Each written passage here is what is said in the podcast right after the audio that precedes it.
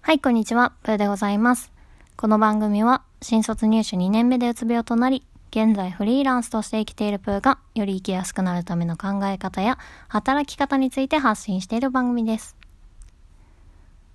昨日、動物の森の発売が決定いたしました。2020年3月20日の発売だそうです。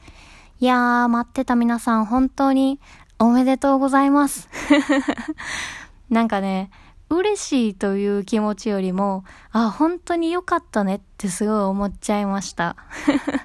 やっぱ私がもともと動物の森のね、アカウントでツイッター運営してたっていうこともあるので、どれだけのファンの方が、いかにその動物の森の新作を待ちわびていたかっていうのを知っているので、なんかね、あ、本当に来たんだね、よかったねっていうのをまず思いました。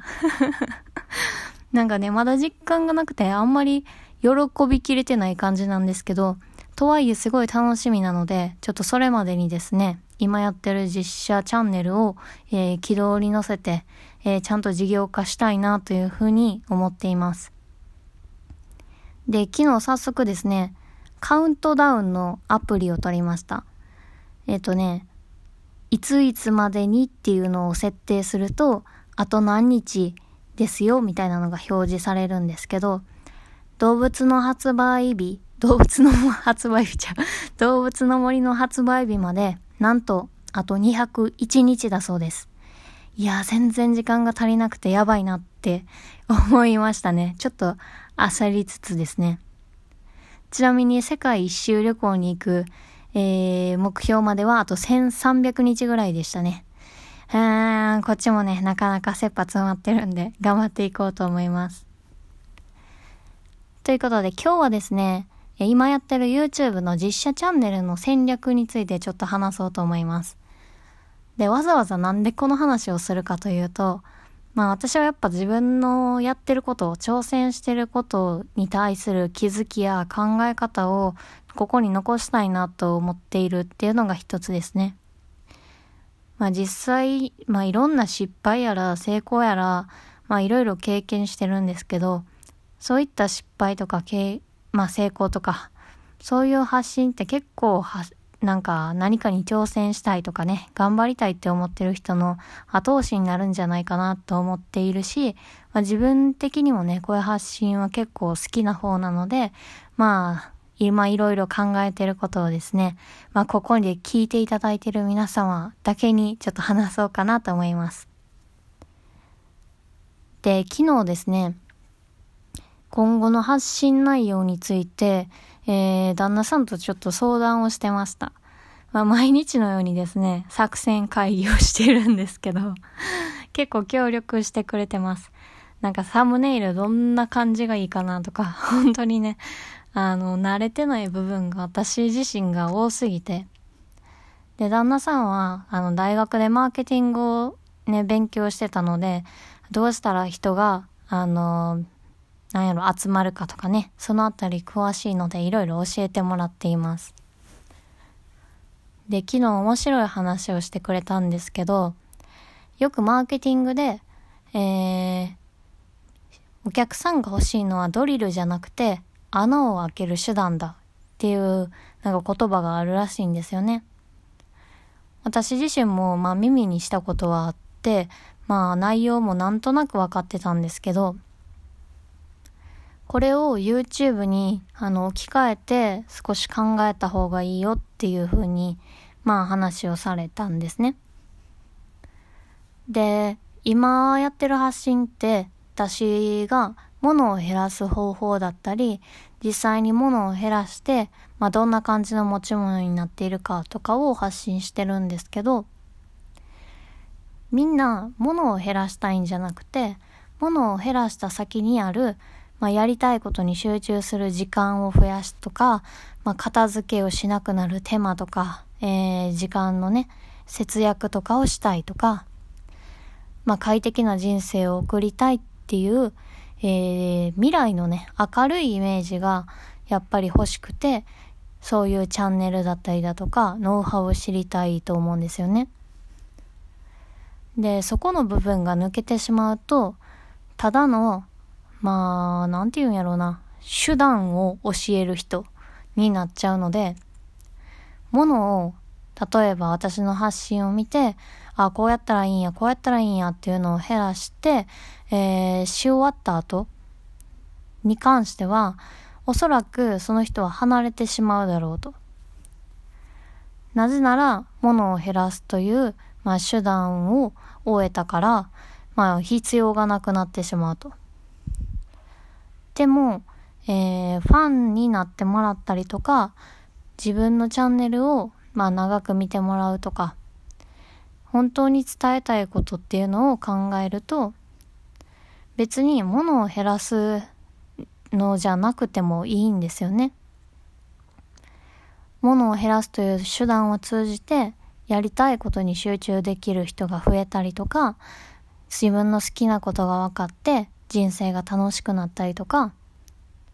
そういう人を増やしたいっていう目的でやってるんだから、そこをちゃんと発信して、その軸で、えー、自分のチャンネルを運営した方がいいんじゃないかっていうことをアドバイスもらったんですね。で、ああ、なるほどなと思って。で、私はまあ、物を減らすこととか、自分の働き方とかね、あと、お金の話とか、まあそういったことを発信しようかなと思ったんです、思ってたんですけど、まあどうつなげていいかなっていう、つなげたらいいかなっていうのを悩んでたんですよね。ジャンルがやっぱバラバラすぎると、あの、見てくださってる方が離れるっていうのは、もうゲーム実況で散々ね、経験してきてるので、あの、悩みどころだったんですけど、発信の軸さえぶれていなければ、あの、見たい人は全然見るし、あの、ファンになってくれやすいんじゃないかっていう話を、えー、昨日はしてました。メンタリストの DAIGO さんが非常にいい例だと思うんですけど、あの方って科学とかね、心理学っていうのを通じて、まあ皆さんが抱えてる悩みとかを解決するっていうのが、まあ目的で。で、それをいろんなジャンルを通じて、えー、発信しているみたいな。別に恋愛のこともあれば、お金の話もあったり、ビジネスの話もあったりするけれど、なぜか統一性があるように感じるみたいな。でもそれはやっぱ発信する軸がブレてないからだね、みたいなことを言ってて、なるほどな、みたいな。私自身がすごい飽き性なので、なんか一つのことを掘り下げてずっとやるというよりは、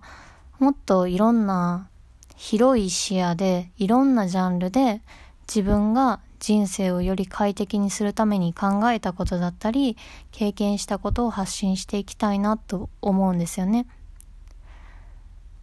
で、まあ思いついたのが、私の場合だとやっぱり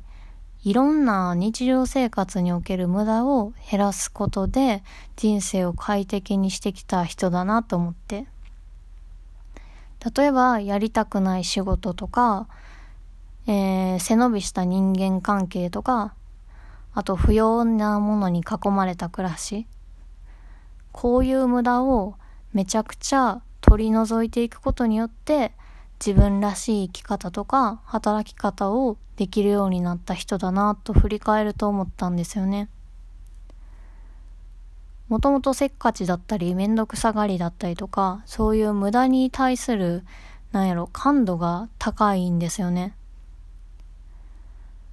だからこそ自分はそういう無駄日常にある無駄を減らしてえー、見てくださってる方もそういう無駄を減らして、より人生が快適に自分の好きなこと、やりたいことに時間を避けたり、そういう好きなことをそもそも見つけるっていうことができるようになる、そういうチャンネルになったら一番いいんじゃないかなって思って。じゃあ私が名乗るべきってミニマリストじゃないんじゃないかとか、なんかね、そんな話になりました。無駄減らし人とか、無駄減らし人、無駄減らし隊長、無駄減らし専門家とか、なんかいろいろね、肩書きをね、すごい悩んでました。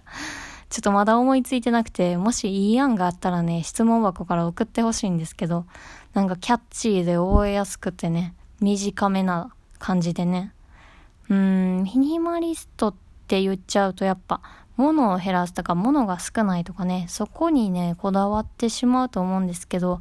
私はそこよりは、やっぱ、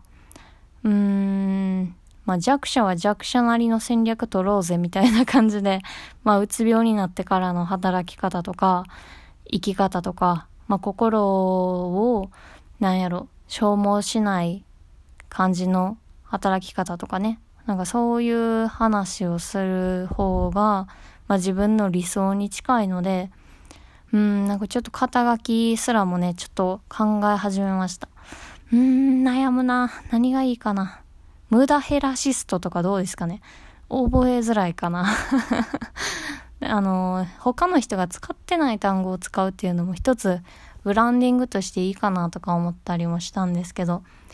うーん、まあ自分が言いやすくてね、短くて覚えやすくてっていうのをちょっととね、探していこうかなという感じで。